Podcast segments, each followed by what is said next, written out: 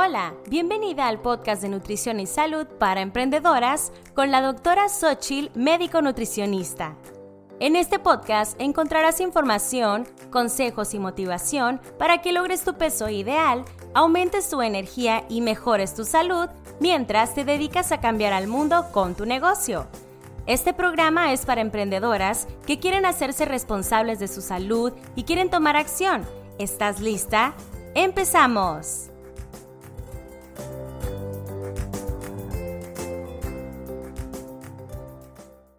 Aló, aló, emprendedora linda. Este es el episodio 11 de Nutrición y Salud para Emprendedoras. En este episodio aclararé la diferencia entre saludable y fit. Bueno, antes de todo, quisiera recordarte que ya hay 10 episodios subidos, 11 con la bienvenida, y te invito a escucharlos. Y te quiero contar también que a partir de este episodio estaré subiendo nuevos cada semana. El formato va a ser muy parecido, ¿ok? Eh, agregaré solamente al final una tarea eh, vibrante de la semana, así se va a llamar, la tarea vibrante de la semana, en donde te voy a invitar a poner en acción algo nuevo que te haya hablado en el episodio, ¿ok? Me va a encantar que compartas tu avance y cómo vas con la tarea, etcétera, ¿ok? Muy bien, entonces empecemos con el tema. ¿Por qué quiero hacer esta diferencia entre saludable y fit? Pues porque mi objetivo en este podcast, te lo recuerdo, es que aprendas lo que necesitas para bajar de peso. Como consecuencia serás más saludable y tendrás más energía, sí, pero quiero ayudarte a que sepas todo lo que debes de aprender para alcanzar tu objetivo lo más pronto posible de la manera más saludable posible, ¿ok? O sea, sin poner en riesgo tu salud, vaya.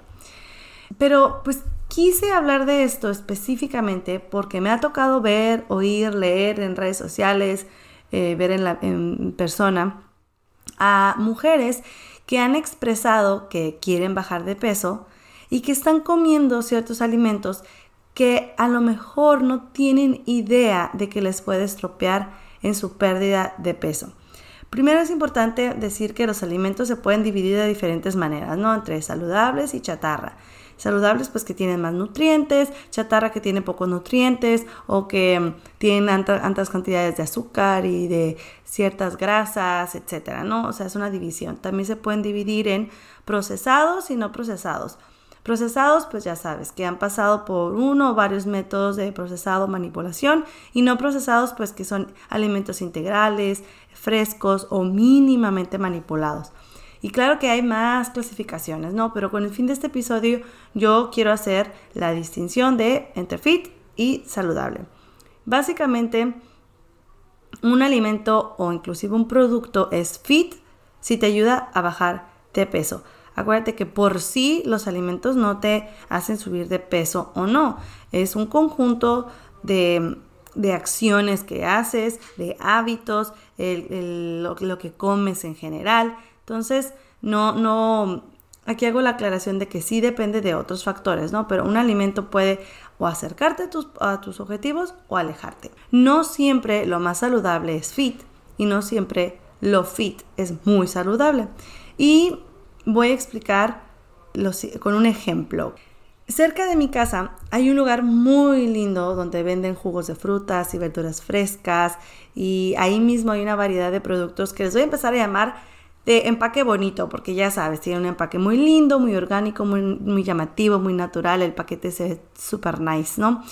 Uno de estos productos de empaque bonito es una barrita que tiene lo siguiente, de lo que me acuerdo, ¿no? Porque no, no tengo a la mano el producto, pero tiene semillas de girasol, miel de abeja, avena, pasas y nueces.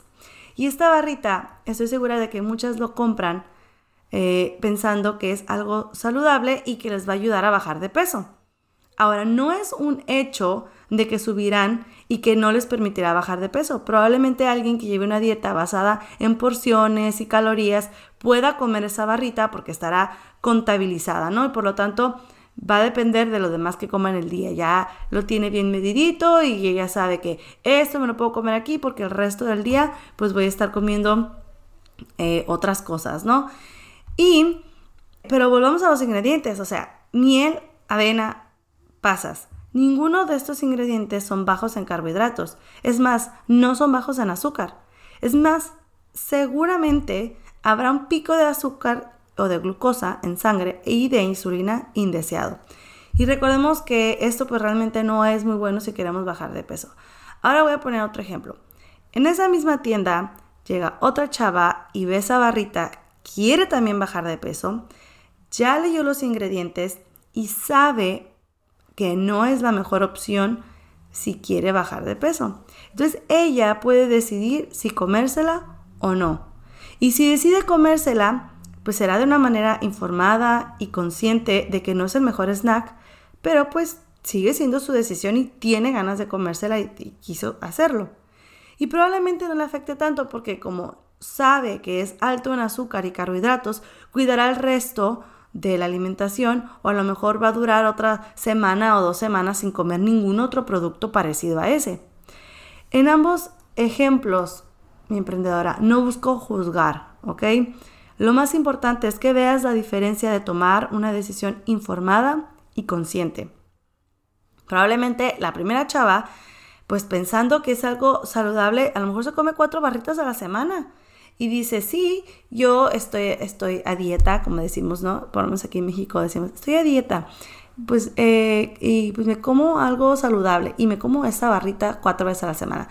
Y dices tú, bueno, pues a la parte de eso está comiendo otras cosas y demás, pues probablemente no le esté ayudando a bajar de peso.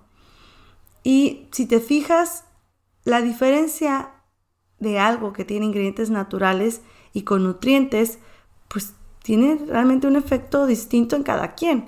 Tú podrías decir que los ingredientes de esa barrita son naturales, que son mejor que un alimento procesado y con químicos y demás, totalmente, ¿ok? Y pues entonces va a depender de si lo usas o no, pues depende de tus objetivos. Te voy a poner otro ejemplo. Si yo tengo ganas de algo dulce, ¿no? Ya hay una barra de chocolate sin azúcar y una barrita de nueces y de azúcar de coco. Yo reviso los ingredientes de ambos, pero el chocolate, como es sin azúcar, va a tener un endulzante artificial y como la mayoría de los productos sin azúcar, no tienen la mejor calidad de sustituto de azúcar. No es el mejor tipo, ¿no? No es natural, es procesado, es un químico, etc. Pero la barrita tiene ingredientes naturales.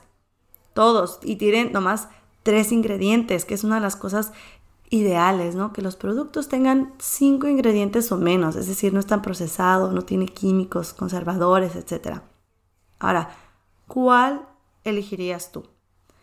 Yo, honestamente, elegiría el chocolate sin azúcar, porque es el que me afecta menos en mis resultados. Oye, si yo quiero bajar de peso y en los últimos días no he comido eh, productos con ese tipo de ingredientes y me la paso comiendo alimentos naturales y bajos en carbohidratos y demás, es mejor que yo me coma eso porque sigue aportando o apoyándome en mi objetivo final. De nuevo, si digo yo, es que la barrita se me antoja mucho y pues oye, me, he portado bien, ¿no? Como decimos, he comido todo súper bien, me la merezco y yo decidí que una vez a la semana me lo iba a comer adelante, pues. Pero sí quiero que aprendas a tomar mejores decisiones, ¿ok? Y todo esto lo vas a poder hacer informándote y aprendiendo a leer la etiqueta y todo esto. Y así como estos podría poner más ejemplos, pero sí es importante que entiendas la diferencia. Todos los tipos de dietas pueden ser saludables y no todas podrán ser fit. Y todo depende de tu estado de salud actual tu peso y tu objetivo final de peso. Por ejemplo, una de las dietas más saludables que se ha encontrado es la dieta vegana, ¿no? Tiene muchos estudios muy buenos en donde demuestran que disminuyen la inflamación, disminuyen el peso y el riesgo de cáncer y muchas cosas. Pero por supuesto que una persona puede estar haciendo mal una dieta vegana y tener carencias nutricionales y sobre todo subir de peso. Hoy unas papitas fritas son veganas. Entonces, es bien, bien importante que tomemos buenas decisiones informadas. ¿Ok? Pues bueno, espero que te haya quedado claro y que te ayude a tomar decisiones. escucha atenta porque te daré la tarea vibrante de la semana. Esta semana vas a revisar todos los días todos los snacks, platillos o productos, bebidas, etcétera, que consumas. Y vas a pensar, ¿esto es fit? Es decir, ¿esto me ayuda a lograr mis resultados de pérdida de peso? Esa es la tarea. Tú ya, dependerá de ti si quieres continuar la tarea en si no es fit no me lo como, pero solo quiero que vayas haciendo conciencia de todo lo que consumes, si es o no fit, si es o no bueno para perder peso. Muy bien. Ok, pues recuerda mandarme todos tus saludos, comentarios, preguntas y dudas en Instagram. Eh, me puedes mandar un mensajito directo, puedes ver lo que publico todos los días em, en arroba doctora Xochitl, ahí me puedes encontrar. Y también puedes compartir en tus historias un screenshot de que estás queriendo ser una emprendedora saludable y que estás oyendo este podcast. Y pues no olvides etiquetarme. ¿De acuerdo? Muy bien, pues nos vemos la siguiente semana en donde te voy a platicar los cinco primeros pasos que toda emprendedora debe de hacer antes de perder peso. Y viene con un regalito descargable, un ebook. Muy bien, entonces nos vemos, nada, si nos oímos la siguiente semana. Bye.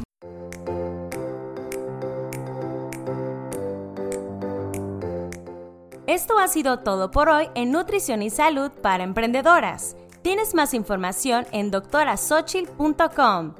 Muchas gracias por ser parte de este podcast, dejar tu reseña y compartirlo. Nos vemos el siguiente episodio.